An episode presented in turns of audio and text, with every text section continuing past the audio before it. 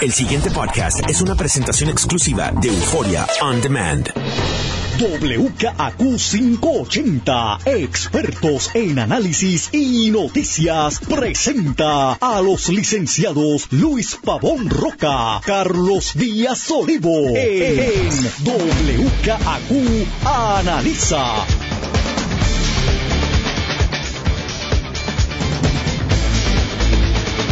Bueno, buenos días, amigas, amigos. Soy Luis Pavón Roca. Les doy la bienvenida a WKQ Analiza. Don Carlos Eduardo Díaz y Olivo. Don Luis Eduardo Pavón Roca, buenos días. Eh, déjame dar las gracias a, a Luis Aníbal y a Guillermo, que muy gentilmente eh, me cubrieron. Así que gracias a los dos. Eh, anuncia el nuevo día, Carlos, en la primera plana de hoy, una interesante estrategia que hemos discutido en múltiples ocasiones en este programa. Eh, podríamos llamarla la estrategia Elliot Ness y los intocables, eh, pero desde el punto de vista contributivo. Y me refiero a que como se combate, de hecho, el, el comienzo del FBI y de la, del concepto de una policía federal eh, comienza a, mitad de, bueno, a un cuarto más o menos, del siglo XX, donde la mafia en Chicago fundamentalmente controlaba el país, controlaba el, gobierno a nivel estatal, ¿no? Y, y, los federales crean esta, esta fuerza elite de fuera de la ciudad, obviamente pues federal, para tratar de capturar a los malos. Eh, y por lo que es convicto, eh, Al Capone no es por haber matado a nadie o por, por eh, tráfico, por sus negocios ilegales, sino por no reportar eh, ingresos, por, por, por, un issue contributivo. Aquí lo estamos viendo, según anuncia Raúl Maldonado, pero un poco al revés, ¿no? O sea, la, la idea no parece ser meter preso a la gente, sino capturarle sus chavitos. Y me parece una idea, tal vez haya issues de moralidad que alguien pueda levantar, pero desde el punto de vista fiscal, Carlos, me parece una idea muy buena y que hay que perseguirla. O sea, cuando usted ve que hay una persona eh, con mucho bling bling en un carro, entonces coge cupones, está desempleado, eh, ven acá y de dónde salen los chavitos para el carrito. Eh, y de nuevo, los agentes del orden público se preocuparán por el tema de, de qué se trata el negocio. Pero de que pague impuestos, porque pague impuestos, ¿no? Y dice este artículo, Carlos, algo que, lo que me llamó la atención de este artículo, es que lo que está diciendo aquí el señor secretario es que hay compañías de narcotraficantes que lavan dinero con los fondos de FEMA, con el tema de la construcción, eh, ahora posmaría, esa, eso yo no lo había oído. Eh, sí, obviamente, el bajo mundo anda en búsqueda de negocios de lavado de dinero, eh, porque tienen un problema real. O sea, tú tienes un montón de cash. O sea, el gobierno, el gobierno federal sobre todo, se ha encargado de reglamentar el, efectivo y el uso del efectivo. Si usted va a comprar cualquier cosa por encima de 10 mil dólares, ese comerciante que le vende a usted ese artículo, típicamente un vehículo de motor, tiene que reportarlo mediante un formulario del gobierno federal. Si usted va al banco y deposita grandes cantidades de cash, eso va a levantar lo que se llama un SAR, un Suspected Activity Report, y hay que levantar, el SAR es una cosa privada, que, el, banco, sin notificarlo usted, lo envía al gobierno federal cuando hubo un patrón. Pero si se deposita más de 10 mil dólares, hay que llenar un formulario. Así que para el narcotraficante, estas grandes cantidades de efectivos resultan ser un problema. Porque pues, no, no puedo entrarlos en el, en el tráfico ordinario del comercio. Y a esos efectos se buscan negocios.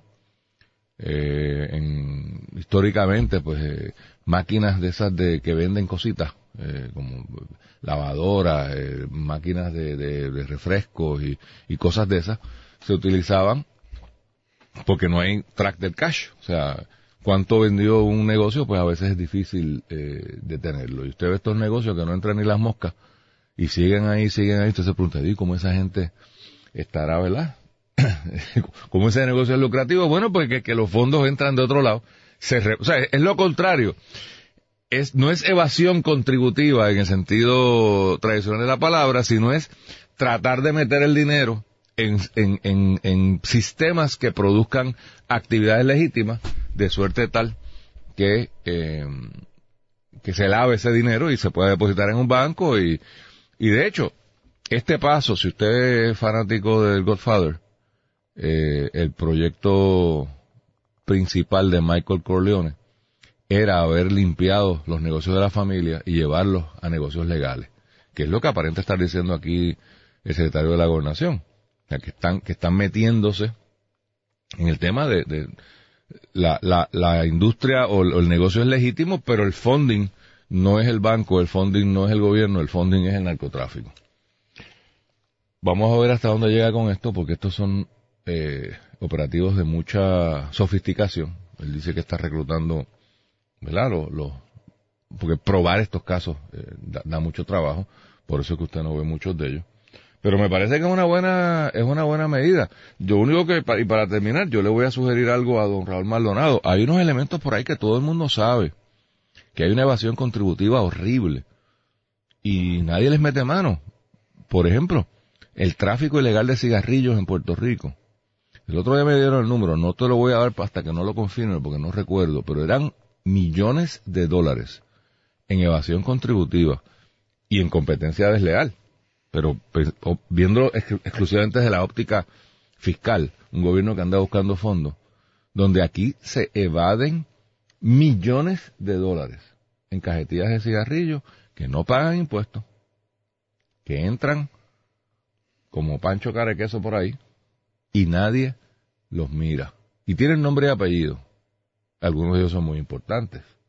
Tal vez por eso sea que no los tocan, ¿no? Eh, de hecho, algunos de ellos hacen negocios con el gobierno. Así que, no digo más, porque a mí no me dan protección. A Raúl Maldonado sí. Así que él que se encargue de investigar. Carlos. Mira, Luis, esta noticia eh, no es la primera vez que se da en Puerto Rico, ni que funcionarios del gobierno hablan de que va a atenderse elevación contributiva eh, y la importancia eh, de hacer eso a niveles incluso de, de crimen organizado. Lo que sí es distinto, que por primera vez esta expresión no ocurre en manos o aisladamente por un secretario de Hacienda, sino que esta vez lo dice un secretario de la gobernación que anteriormente había sido secretario de Hacienda. Y me parece. le da un peso mayor, ¿no? por eso es. No, no porque haya sido secretario, sino porque ahora está como secretario de la gobernación. Y yo creo que eso es una gran virtud. Yo no recuerdo secretarios de la gobernación con formación en, o, secretario de la gobernación o, equivalentes antes chief staff, eh, con preparación financiera, económica. Eh, aparte de Raúl, yo podría pensar Ángel Martín en los tiempos de Togwell y de, Piñero al principio, eh, que los demás, porque con Muñoz básicamente era Sánchez, que era buenísimo, pero no, su formación no era económica. Eh, y Ferré, eh, tampoco lo tenía, no, francamente no, o sea, no, aunque ha habido gente muy competente, no de esa disciplina. Y yo creo que eso, pues, en, estos contextos, pues sí puede hacer la, la diferencia. Pero, ¿sabes qué, Luis? Es que para hacer esto, tiene que haber una transformación estructural eh, importante eh, que conllevaría asignarle una cantidad enorme de recursos, económicos para poder trabajar en la investigación y en el montaje, o sea, la preparación de, los casos, eh, con un personal técnico altamente especializado, con la última tecnología y con además altas compensaciones económicas para ese personal que incluso pudiera, que, que lograra hacer como lo ha hecho la rama judicial, que los mejores muchachos y muchachas que se gradúan de la Escuela de Derecho aspiran a por lo menos un año estar en el tribunal, aunque, allí no paguen mucho, por el prestigio y las relaciones que hacen, pues que los jóvenes que se gradúan de empresa y con preparación técnica en esta área de contabilidad y, y alta finanzas, pudieran insertarse en ese servicio público, de modo que el que estuviese, como tú dirías, en una división elite, eh, su futuro prácticamente y posterior esté garantizado, tenga un, un aura de un misticismo, porque eso fue lo que hizo eh, precisamente el FBI, creó un cuerpo policíaco especializado, con contadores en gran medida, eh, bien vestido, eh, con una aura de intocabilidad, y así le decían los untouchables, eh, que, que permitió hacer eso y desafortunado. Entonces te tengo que decir, y qué bueno que Raúl, porque sé que con Raúl y con Pare, eh, Francisco Pare, que, que estaba aquí con nosotros, Luis, sobre todo, y esto no es exclusivo de Hacienda, siento el gobierno, pero ellos lo padecieron, me, contaban, han contado que sobre todo a raíz del huracán, la, los dramas familiares, eh, en términos de tragedias económicas de sus empleados, de prácticamente sobrevivencia, eh, era dramático. Entonces tú pedirle a una persona que a duras penas tiene para vivir, que pueda hacer el tipo de labor que hace esto, cuando del otro lado te, vienen abogados, contadores, altamente pagados con todos los recursos y además alargándote el proceso, haciéndotelo difícil, eh, peleando cada cosa, eh, está en una situación muy, muy desigual. Y pues el único rayo de esperanza que veo es que habiendo Raúl Maldonado vivido eso directamente como secretario de Hacienda, teniendo, ¿verdad?, el trasfondo técnico y ahora estando en Secretaría de la Gobernación, es tal vez la situación ideal de alguien que pueda empujar ahí a hacer la diferencia. Pero además de eso, Luis, no solamente es que Raúl lo pudiera, eh, ¿verdad?, implantar y el gobernador y la Asamblea Legislativa le dieran los recursos. Si no, Luis, lo otro más importante es que se institucionalice. Que una vez Raúl y, eh, Roselló se, vayan, los que estén allí puedan seguir y que se mantenga un cuerpo eh, con una continuidad y con una inexpugnabilidad en términos del respeto y el profesionalismo. Y ahí, francamente, es que nosotros como país fallamos. Mira, eso que tú mencionas me, me hace pensar en algo que Zaragoza trató de empujar y pues la una minoría dentro del Partido Popular que estaba en mayoría logró derrotar era la reforma contributiva. Como no conozco de esta suficiente, pues no sé si este argumento se puede, se puede hacer con este nuevo proyecto. Pero uno de los planteamientos que estaba haciendo la pasada administración, cuando hablaba de eliminar la planilla como de 800 mil contribuyentes, era precisamente que esas 800 mil planillas que fundamentalmente no pagan, o sea, toda esa gente que recibe eh, eh, reembolsos, pues es un costo al Estado en gestiones que no van a generar ingresos, visto desde el punto de vista del gobierno. O sea, si yo te tengo que devolver a ti, aunque tú hayas pagado, porque el que, el que recibe un reembolso no necesariamente no está pagando, es que ya sobrepagó en el, en el proceso de su retención.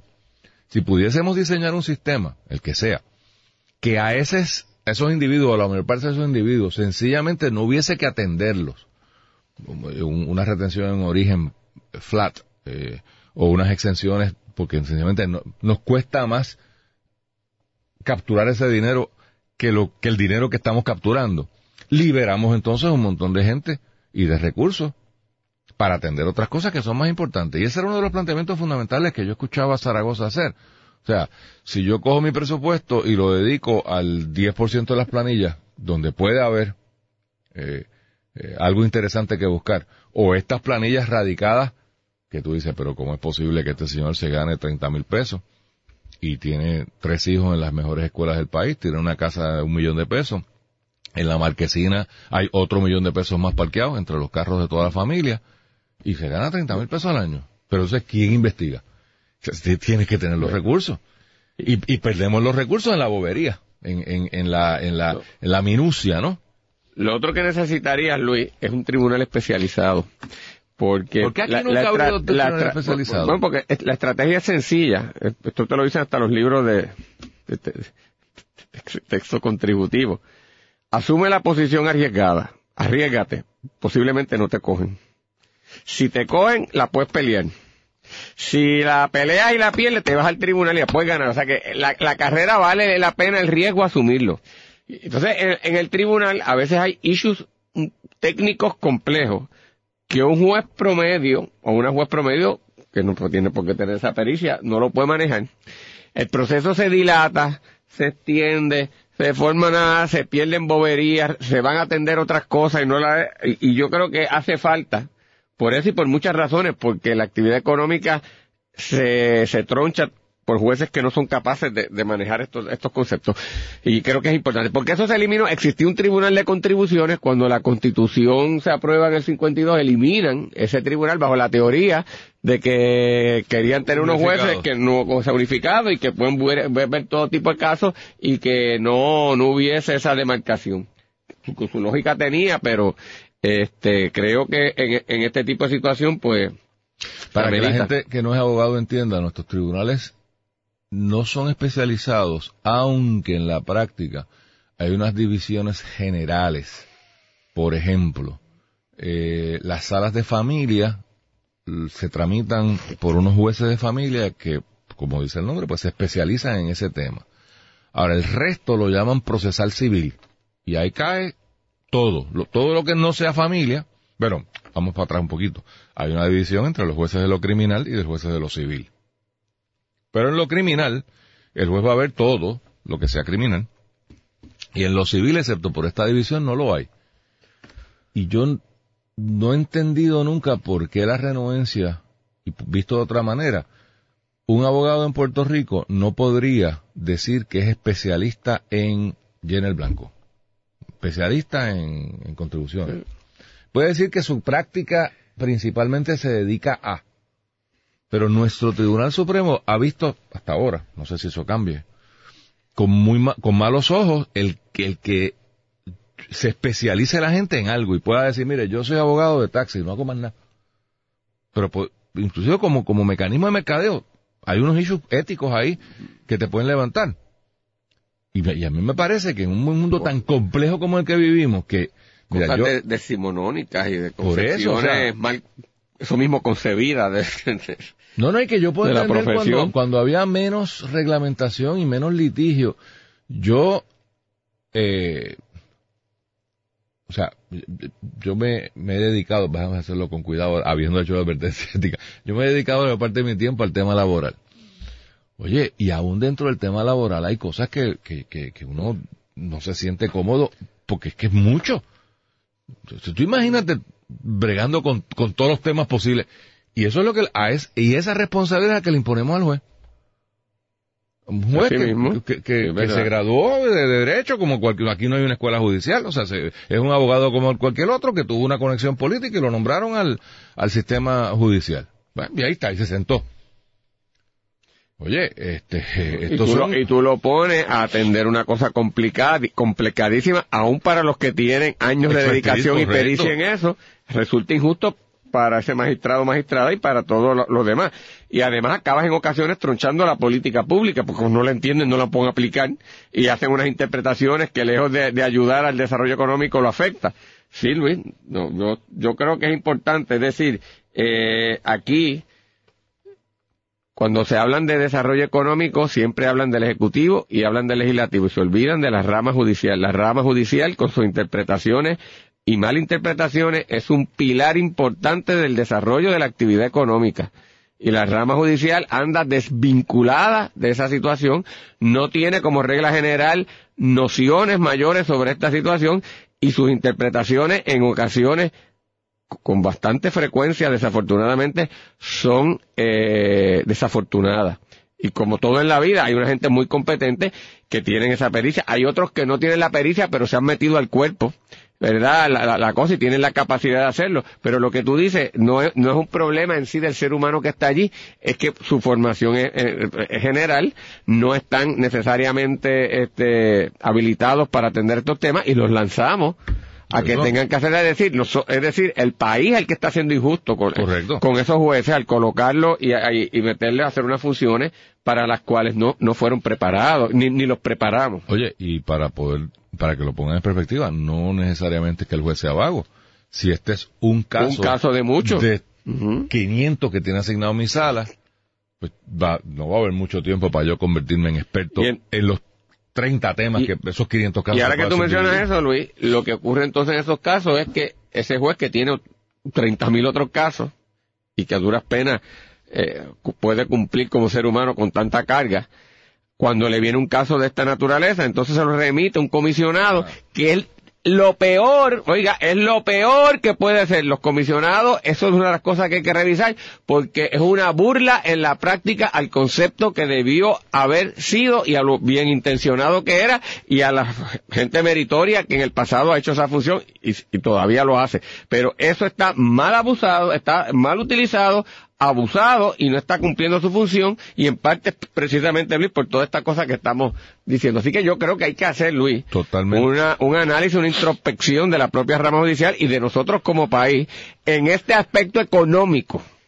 Totalmente de acuerdo, eso de los comisionados, para que, de nuevo, traducirlo a los no abogados. Se lo voy a poner a Rueda Bichuela. Aquí se privatizó la justicia hace un montón de tiempo. Sí. ¿Por qué digo esto? Porque usted llega a un tribunal, usted paga impuestos.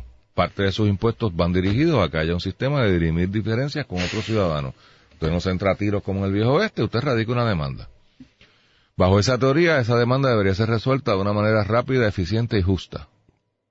Lo de justa no sé, eso cada opinión tendrá el- el- el- una de las partes. Lo de rápida en Puerto Rico no existe, que es el primer problema. Te iba a decir ahorita cuando tú hablas de desarrollo económico.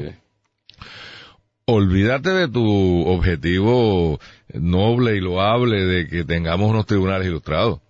Oye, que tengamos unos tribunales que resuelvan. Sí. O sea, cada vez que yo tengo que enfrentar a un cliente norteamericano que me dice, pero ¿por qué es que un caso de ley 80 lleva tres años en el tribunal? Cuando eso es una... Lo votaste, ¿por qué lo votaste? Lo- Y yo decido, si yo juez, decido, lo votaste bien o mal votado, ya está. O sea, habrá su excepción, ¿verdad? Pero en términos generales, un cobro de dinero. Fulano le debe chavo a Mengano. ¿Cu- ¿Cuán complicado puede ser eso? Pero, eh, ¿Es así? Lo comisionado. los comisionados, entonces ahora hay un montón de jueces y yo invito a la judicatura y es fácil, mire, mire qué jueces, yo le puedo dar los nombres de dos o tres, que a la menor provocación, Ahí va. ¡Puan! No vamos a nombrar a un comisionado. Who happens to be típicamente un panita ex juez. Muchachos, y tienen ese lápiz afilado para cargar horas. Y y, eso, cale- y eso lo pagan, lo Sí. pagan los ciudadanos. O sea, porque usted que me escucha, eh, no es que el tribunal va a pagar al comisionado como ayudante del juez, es que lo pagan las partes. O sea, que yo que pagué mis impuestos para pagar el salario de toda esa gente, ahora también tengo que pagarle al comisionado. Y los dejo con esto primera pausa. Cuando hay una parte muy poderosa y una parte débil, ¿A usted le parece justo que esa persona que está reclamando lo que siente es un derecho que se le violó tenga que sacarle su bolsillo que no tiene, porque es la parte que no tiene los recursos, para poder litigar el caso? Eso es acceso a la justicia. Lo mismo pasa con los arbitrajes.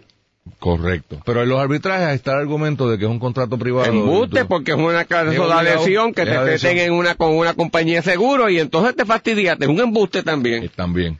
Pero Pero ahí usted tiene el encarecimiento y si vamos a hablar de desarrollo económico, todas estas cosas son piezas fundamentales que no se discuten. El pasado podcast fue una presentación exclusiva de Euphoria On Demand. Para escuchar otros episodios de este y otros podcasts, visítanos en euphoriaondemand.com.